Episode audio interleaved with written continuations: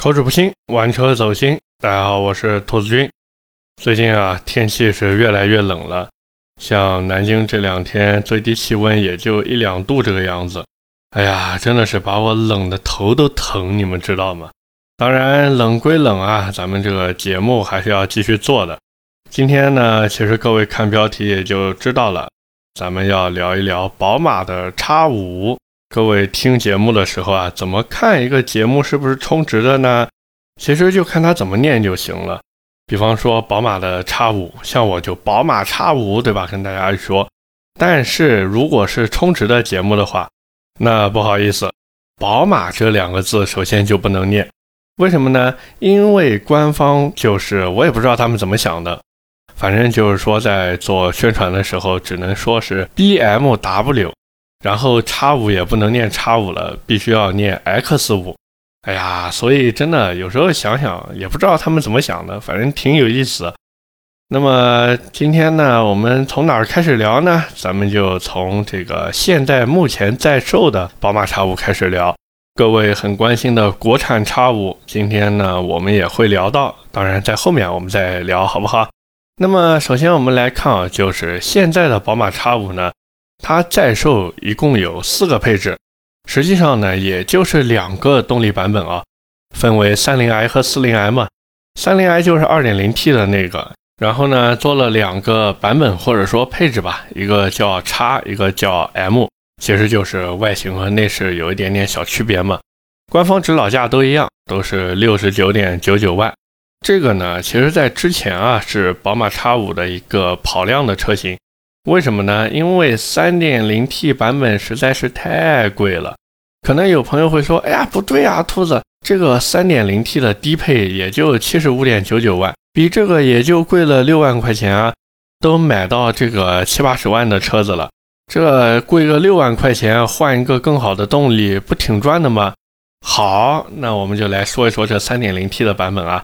它虽然官方指导价75.99万，对不对？但是它在网上还有一个高配的版本，卖多少钱呢？卖八十三点四九万。这两个高低配之间差了什么？差了一套 L 二级辅助驾驶，差了一个 HUD 抬头显示，差了前排座椅的一些调节功能，然后还有什么前排通风啊、后排空调啊、二十一寸的轮毂啊，包括后轮的宽度也不一样。三点零 T 顶配啊，它后轮宽度达到了三一五。但是次顶配的，或者说那个 3.0T 低配啊，它的后轮宽度只有305，同时呢还差了一套 M 刹车套装。反正你说这个买个 3.0T 低配，好像算一算，我再加七万五就能买个高配了，又有 M 刹车，又有二十一轮毂，对吧？后轮还比低配要宽一点，然后各种舒适化配置都有了。你说这赚吧，好像也挺赚的；你说亏吧，好像也有点小亏。所以这也是为什么很多人退而求其次，直接去买 2.0T 版本的原因。一方面，2.0T 版本它的动力，实际上如果你真的开过的话，你会发现它的动力表现或者说整体的动力调教啊，不像是一个 2.0T 发动机能表现出来的。换句话说，就是宝马真的是把这一套 2.0T 加 8AT 玩出花来了，算是玩明白了，你们知道吗？那到了三点零 T 以后，其实他们要买的是什么？买的是排面。很多人其实花了这个七八十万去买车的时候啊，他其实在意的并不是说这个车子能跑多快，因为他心里面就知道，我钱花在这边了，这个车子肯定不会跑得慢。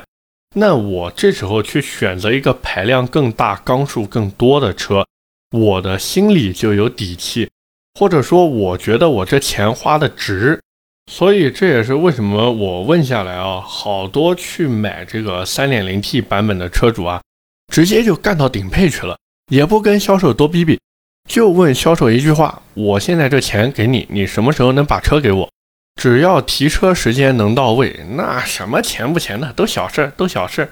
而那些买二点零 T 版本的人呢，哎，这就有意思了。你说他有钱吧，确实有钱，这官方指导价都干到七十万了呀，去买一个二点零 T 的宝马 X 五，它这个不管怎么说，它二点零 T，第一，它是一台宝马 X 五，对不对？第二，它确实这个钱花的不老少。所以你说买 2.0T 叉五的车主他有钱吧？他确实有钱。但是你说他没钱吧？好像有时候也想不明白，都钱都花到这儿了，再往上咬个牙，努努力，对吧？一跺脚的事情，那就干到 3.0T 了。哎呀，只能说这个每个人所追求的东西啊不太一样。不过归根结底呢，这个宝马 X5 的价格真的贵，真的没脾气。哪怕我们不看现在芯片短缺的时候啊，我们就看以前芯片不缺的时候，这宝马 X5 的价格也是坚挺到离谱。所以各位说买这个宝马 X5 到底值不值得呢？我觉得啊不值得。但是呢，这个不值得不是说这个车子不好，为什么呢？且听我慢慢道来。因为啊，第一个，现在如果你去买 2.0T 的宝马 X5 呢，它马上就要国产了，全系都是 2.0T 加48伏加 8AT 加四驱，而且价格肯定要比现在更低。如果说你去买 3.0T 的版本呢，哎呀，这个宝马 X5 啊，现在即将中期改款。据说啊，最快明年就要上市了，那现款到时候就成老款了吗？虽然说外观内饰没什么大变化啊，现在都是那个大鼻孔的外观嘛，但是本着买新不买旧的原则，还是推荐大家去等新款。而且再一个关键点在哪儿呢？现在用的这个操作系统啊，或者说车机系统是宝马的 iDrive 七，马上就要换成 iDrive 八了。这个 iDrive 八实际上最吸引人的地方在哪儿呢？不是那个大屏啊，大屏现在其实都有，主要是有更多的本地化应用。各位如果看过现在的新款叉三，其实就知道了嘛，什么天猫精灵啊，什么微信的小功能啊，什么喜马拉雅这些，反正都有都有。这个东西用起来呢，确实要比现在的 iDrive 七更舒服一点。包括像什么 CarPlay 啊之类的，哎呀，这都是标配，各位不用操心。所以还是那句话，如果真的想买叉五的话，反正现在芯片也缺，提车时间也长，那还不如等等中期改款呢，对不对？那么聊完这个以后呢，我们再来聊一聊国产叉五啊，也是我刚才在开头就说了，说今天要聊一聊这个国产叉五的事儿。那么国产叉五现在根据已知的消息来看啊。像我刚才说的，它全系 2.0T 加48伏加 8AT 加四驱，对吧？那么包括定价呢，也是比现在的进口版要低。哎呀，这其实就是一句废话，你们知道吗？所以我有时候都想不明白，就网上好多做汽车媒体的还在拿这个点做宣传，我就搞不懂了。一台宝马 X5，它国产之后比进口版要便宜，不是很正常的一件事情吗？它如果卖的比进口版还要贵。那它国产的意义在哪儿吗？对不对？你告诉我们国产意义在哪儿吗？实际上，宝马 X5 现在它国产之后最大的卖点在哪儿呢？在于它加长了。这也是很多现在去买宝马 X5 的人，或者说那些想买 X5 但是最后又放弃了那些人，他们其实并不缺买 X5 的钱，只是说去看了 X5 以后发现，我的天呐，这个后排怎么那么小呀？我这大几十万花进去了。它这个后排给我的体验，甚至还不如长轴的宝马五系。那我花这个钱买叉五图什么呢？对不对？所以宝马这次把叉五国产以后，加长就是他们要做的最关键的，也是最必须要做的事儿。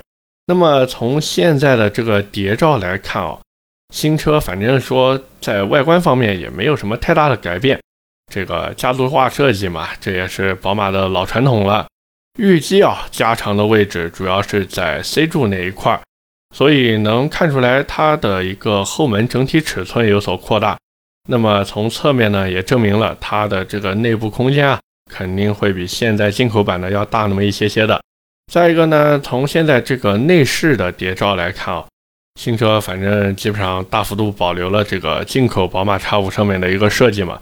包括像十二点三英寸的中控屏、十二点三英寸的全液晶仪表，还有什么三辐式方向盘啊、空调控制区啊、挡把区域的造型布置啊，反正跟之前进口版的基本上如出一辙。像细节上面有所区别的话，估计也就座椅纹路不太一样。基本上除了这些以外，就没什么区别了。其实聊到这里呢，我相信肯定有朋友就想问了呀，那这个宝马 X5 这个国产 2.0T 出来了。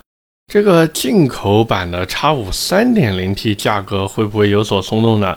听我一句劝，兄弟们不要想了。为什么？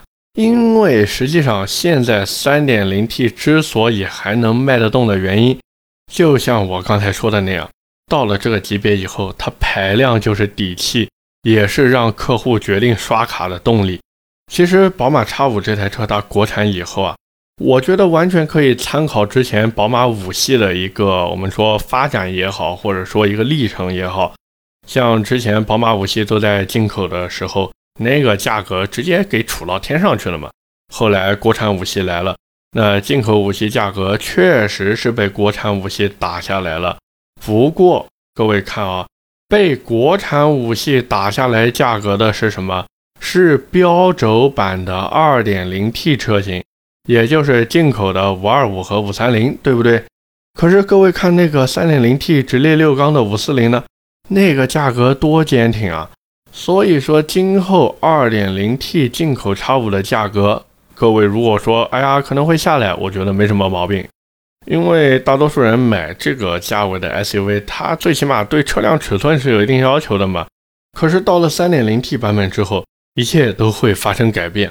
为什么？因为那颗发动机，很多人就觉得说，哎呀，我这个买了这个价位的车子，你就给我用个 2.0T 的发动机，那我且不说自己开的爽不爽，我这开出去以后，人家一问，哎，你这排量多少？我总不好意思跟人家说，哎呀，我花几十万就买了个 2.0T 的车子回来，对不对？面子上挂不住。所以这也是为什么我觉得，就是今后的 2.0T 进口 X5，它价格肯定会下来。但是 3.0T 的宝马 X5 肯定会继续昂着头卖，甚至有可能出现加价的情况，你们知道吗？除了这个之外呢，最后也是想逼逼两句啊，就是关于国产的 X5。我在和很多朋友聊天的时候，其实发现他们对于国产 X5 的期待在哪儿呢？就是在于定价，他们其实都是想着说花个五十来万，最好就是五十五万以内啊，能够落地一台宝马的国产 X5。但是在我看来呢，这个想法真的有一点点不切实际啊。为什么会说不切实际呢？主要就是因为各位看一看之前的宝马五系，它在国产之后真的便宜了多少吗？好像也没有便宜太多吧。所以国产的宝马 X5 也是同样的道理，因为国产的 X5 它实际上解决的是消费者的一个痛点和诟病的地方。就是后排空间小，那它现在后排空间不小了。二点零 T 的动力，反正进口版之前也有，买这车的人心里反正也平衡，那自然就会有更多的消费者去选择这台车。那各位想一想，这台车它还会有降价的理由吗？肯定不会啊。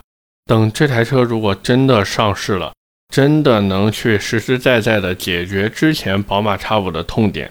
那这台车真的就是躺着卖了，所以那些抱着想要捡漏的心态去买国产宝马 X5 的朋友，我觉得还是放弃这样的幻想吧，好不好？至于这台国产宝马 X5 到底卖多少钱，我看网上有人说，哎呀，五十五万左右的价格，我是觉得可能性不太大，或者说还有一个什么可能性呢？就是它的准入门槛啊，拉到五十五万、五十六万这样子。比如说定一个最低配版本五十五万八千八或者五十六万八千八，但是呢什么配置都不给你，厂家呢也几乎不排产。你如果真的想买呢，那不好意思，你最起码从次低配开始看起。那这个次低配卖多少钱呢？其实我预估大概在五十八万、五十九万这样，甚至有可能会中配直接干到六十二万左右。反正最后的结果基本上啊，我觉得基本上就是现在进口叉五的裸车价，能差不多刚刚好买一个中配或者中高配的国产版叉五。各位可以等这车真正上市了，再回头来验证看我说的对不对。当然，我更希望宝马打我的脸啊，因为宝马叉五如果它国产版定的价格更低的话，实际上对于大家来说都是一件好事嘛，对不对？那么聊完国产版 X5 以后呢，我们再来聊一聊，就是现在啊，这个进口版的 X5 它价格还能买点什么车呢？实际上也没什么车，主要就是什么 Q7 啊、GLE 啊这些。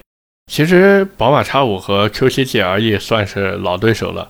奥迪的 Q7 定价六八八八到八六九八嘛，价格其实跟 X5 差不多。但是呢，之前的 Q7 它的优惠能更多一些。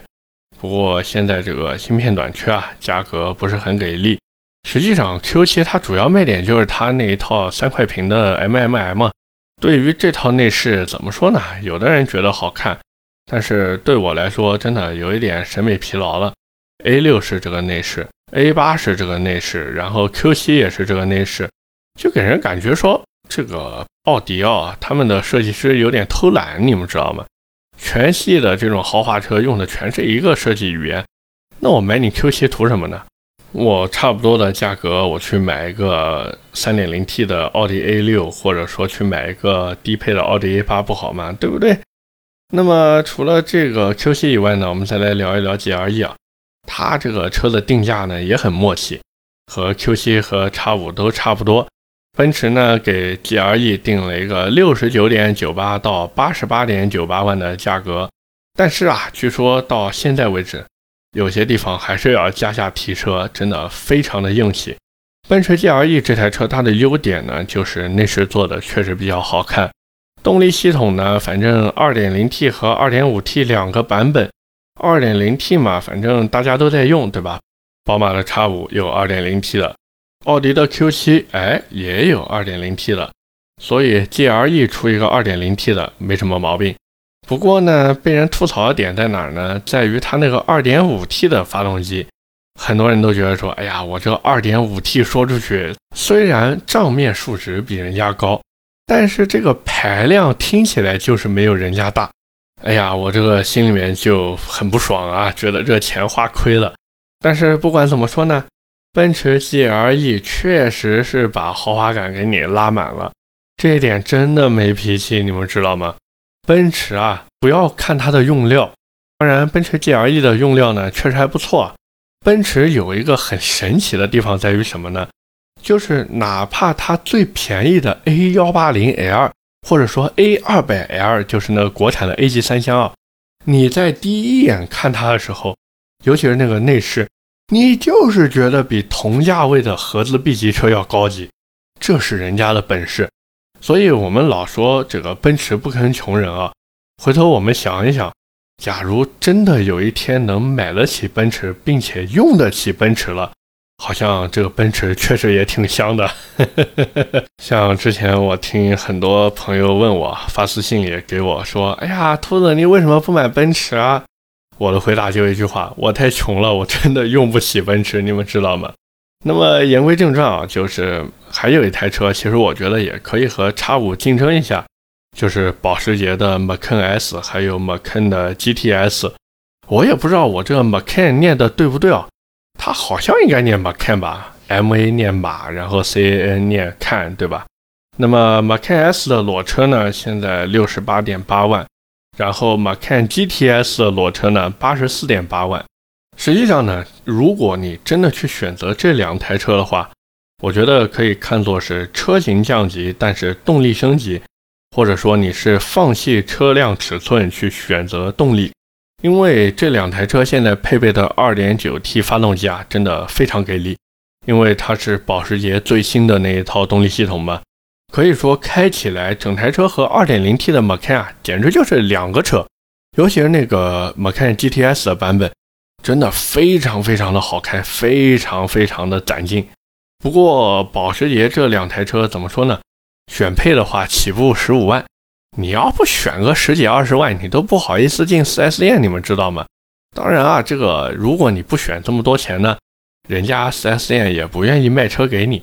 就反正保时捷这个属于开创了毛坯车的先河，带的整个这个卖车的环境啊，也是非常的傲娇。反正不管怎么说呢，买保时捷就不要抱着裸车价的预算去买，你就在它那个裸车价的基础上啊，加个十五万到二十万，基本上就是它实际的一个裸车价了。那么接下来呢，你再根据那个裸车价去算那个落地价，所以你会发现保时捷真的看上去啊，觉得哇好便宜啊，这个五六十万就能买一台保时捷了。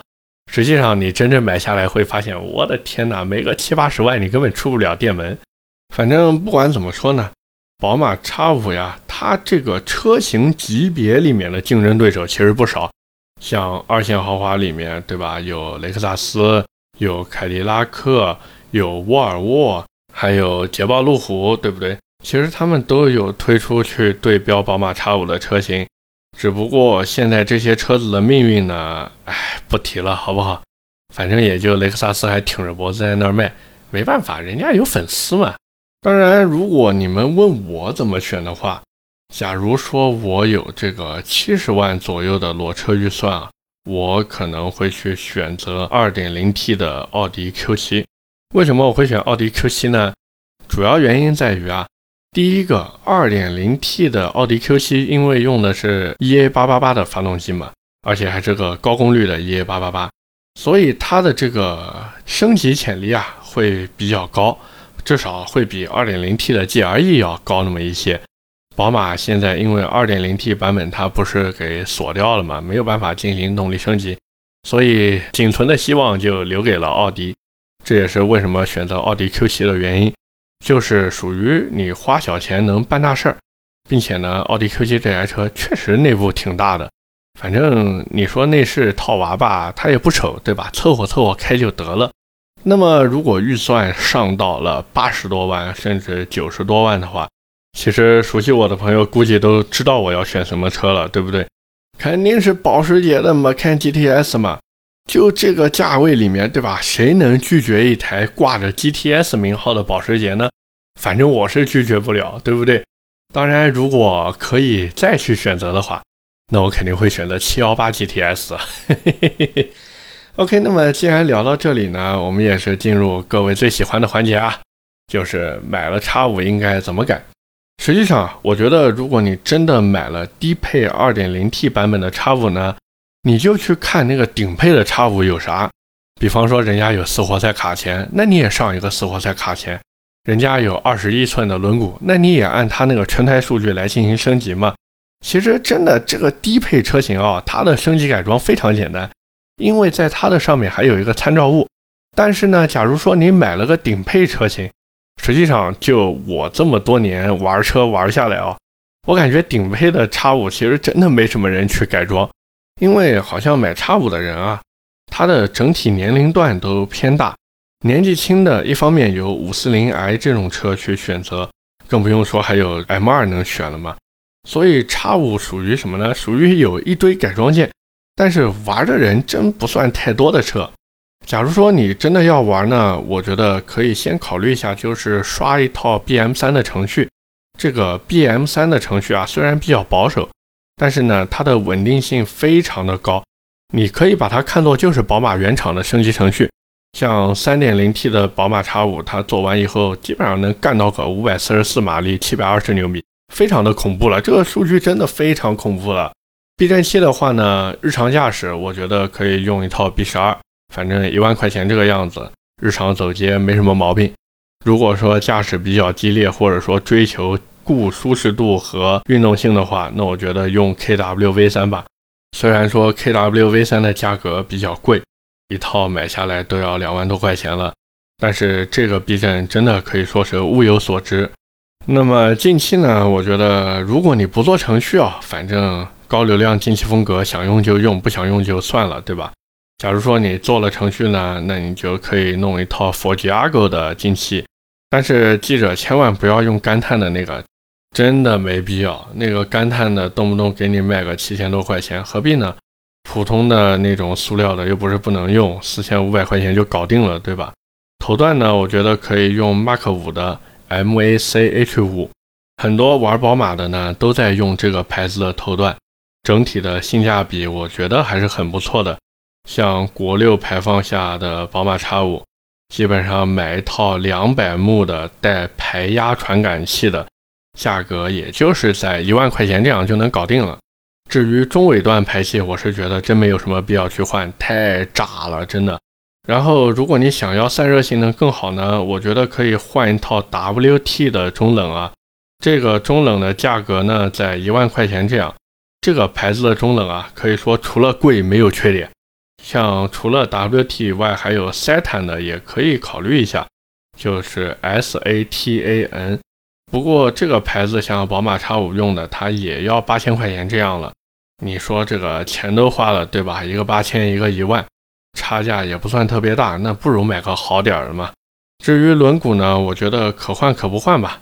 常见的宝马 X5 基本上用的都是国段，好一点的呢就用国际大牌的，像什么 BBS 啊、Race 呀、Work 呀，反正随你用。SSR 这些，对吧？好多宝马不是喜欢用 SSR 的轮毂吗？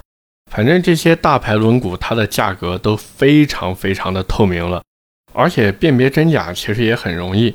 像正品的大牌轮毂，它的内部都有钢印嘛，包装箱也是没有办法仿制的。如果说再不放心的话，你就让店家给你提供货品的关单。那么除了轮毂以外呢，刹车也可以考虑升级一套六活塞的刹车，像 A P 的七四四幺，我觉得就挺不错的，配一套四百一十毫米的原装刹车盘，整套全原装。注意啊，是全原装的 A P 七四四一，买下来的话也就两万五千块钱这样。像如果你觉得七四四一只有银色太丑了，那你买八五二零也可以。八五二零呢，毕竟有红色的，对吧？反正看起来会比七四四一的银色啊要好看一些。这个配一套四百一十毫米的刹车盘，价格在两万块这样。反正一个两万，一个两万五，也差不了多少钱吧。最后呢，就是如果你心情好的话，还是老样子。贴个什么水泥灰的改色膜呀，或者说给车子换一套什么 blocks 锻造螺丝，反正这些都随你，对吧？小东西新型件，可装可不装。那么最后的最后呢，我们也是来做一个小小的总结啊。像宝马 X5 这台车呢，它在这个级别啊，其实就有点像娱乐圈的那种顶流明星一样，唯一被人吐槽的地方，好像也就是后排比较小吧。什么外观啊、内饰呀、驾驶呀、操控啊，基本上买了这台车的没有人说不好的，至少没有人会说宝马不好开，只会觉得说宝马不够豪华。但是对于宝马来说呢，或者说从我的角度来看啊，我还挺喜欢的，就是宝马 X5 它造出来的感觉呢，给我一种有多大碗吃多少饭的那种腔调在里面，我觉得这样挺好的，踏踏实实的。毕竟运动留给宝马，豪华那是奔驰的事儿。OK，那么今天关于宝马 X5 我们就聊这么多。下面是我们的留言互动环节。上一期节目啊，我还出了个糗，就是把理想的理想说成了李斌。哎呀，真的是一时口误，嘴就那么滑了一下，哎呀，就给说错了。在此更正一下啊，理想的老板是理想，不是李斌，李斌是未来的老板。那么第一条留言呢，来自奔奔牛二零一七，他这个奔奔啊是三个牛组成的那个奔啊。他说领克一开始就潜移默化拉高调性，或者说自身越来越好的大多数国产车也在这么做。时间会治愈好多东西，电动车起初也不被接受。其实我觉得领克也好，或者说国产车也好，他们把调性拉高没有任何的问题。包括把产品卖得更贵，我觉得也没有任何问题。实际上问题在哪儿呢？在于说现在人们对于国产车的希望是什么？是花更少的钱买到更好的东西。如果说你连这个都满足不了的话，那我买国产车的意义在哪里呢？对不对？当然，不管怎么说呢，我们也是希望国产车能越做越好吧。毕竟你说买合资车，这钱都进了别人的口袋嘛。买国产车，对吧？钱最后还是进了自己人的口袋。那中国人不骗中国人，对不对？到买车这个事情上面来说呢，就是中国人不能亏了中国人，好不好？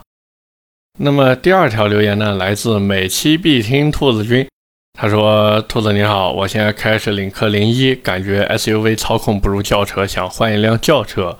主要呢是城市通勤，偶尔高速，比较纠结的是换辆 A 级车还是 B 级车。” A 级车尺寸更小更灵活，但灵活程度与 B 级车相比，在城市使用场景中区别明显吗？能方便多少？如果明显的话，就坐等明年四缸福克斯；如果不明显，就准备咬咬牙买辆宝马三系。翘首以盼兔子君的翻牌。这个兄弟啊，你这个 ID 我真的很难不去回复你啊！也是先在这边感谢你对我支持啊。那么回到你的问题来说呢，就是第一个，你换辆 A 级车还是 B 级车？我觉得如果你资金预算比较充沛的话，还是去买台 B 级车吧。那么第二个呢，就是你说 A 级车因为更灵活嘛，然后想知道在城市当中这个区别明显不明显？我就这么跟你说，在城市道路当中呢，如果车流量比较大的话，那你这个 A 级车也好，B 级车也好，该钻不过去还是钻不过去。你能钻过去的情况下呢，你别管你 A 级还是 B 级，其实基本上都能钻得过去了。所以真的不要纠结，有钱就上 B 级，没钱就买 A 级。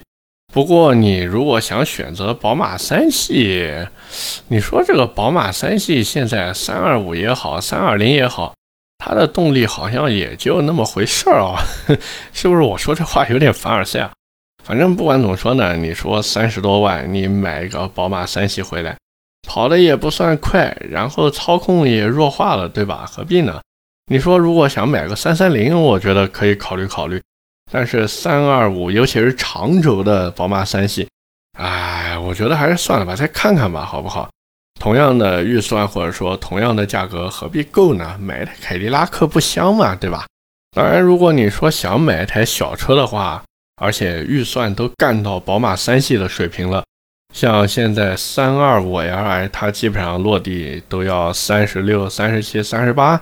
我好久没了解宝马的行情了，不过好像之前就差不多这个价位啊。你说你都有这个预算，你去咬牙买它了，你又那么喜欢小车，为什么不等高尔夫 R，或者说再等一等奥迪 S3 不也行吗？急什么呢？对不对？你都能咬牙去买三系了，你就不能咬牙为了性能，对吧？为了自己的梦想，然后去买一台奥迪 S3 吗？所以这个道理啊，其实很简单。既然决定了性能，就不要去想着家用；既然决定了家用，就不要想着性能，二者取其一就可以了。想要两者都兼顾，那你就得准备两者都兼顾的钱了呀，对不对？那起码要干到六七十万、七八十万了，对吧？最后一条留言呢，来自 A Life 杠 RL，他说：“兔子，为什么没人说说领克的安全性如何呢？”虽然用沃尔沃底盘，但是安全性能达到沃尔沃 x C 九零的多少呢？这边要更正一下。首先，它用的不是沃尔沃的底盘，它只是用的沃尔沃那套平台来生产。第二个呢，领克的安全性，我觉得还是有保证的，因为我之前看过领克的拆解，不是在网上看视频啊，是我在参加领克的活动的时候，他们真拆了一台车。它的那个用料真的，尤其是前后碰撞那一块的元宝梁啊什么，真的做的特别的厚实。所以领克的安全性呢，我觉得不用太操心。只要你喜欢领克车的话，我觉得如果你是因为安全性把它放弃了，那真的有一点怎么说，有一点亏了啊。OK，那么以上就是今天节目的全部内容了，也是感谢各位的收听和陪伴。我的节目呢会在每周二和每周四的凌晨更新，点赞、评论、转发是对我最大支持。如果各位还有什么想听的车呢，也欢迎在下方评论区进行留言。那么我们今天就先到这里，我们下期的节目接着聊，拜拜。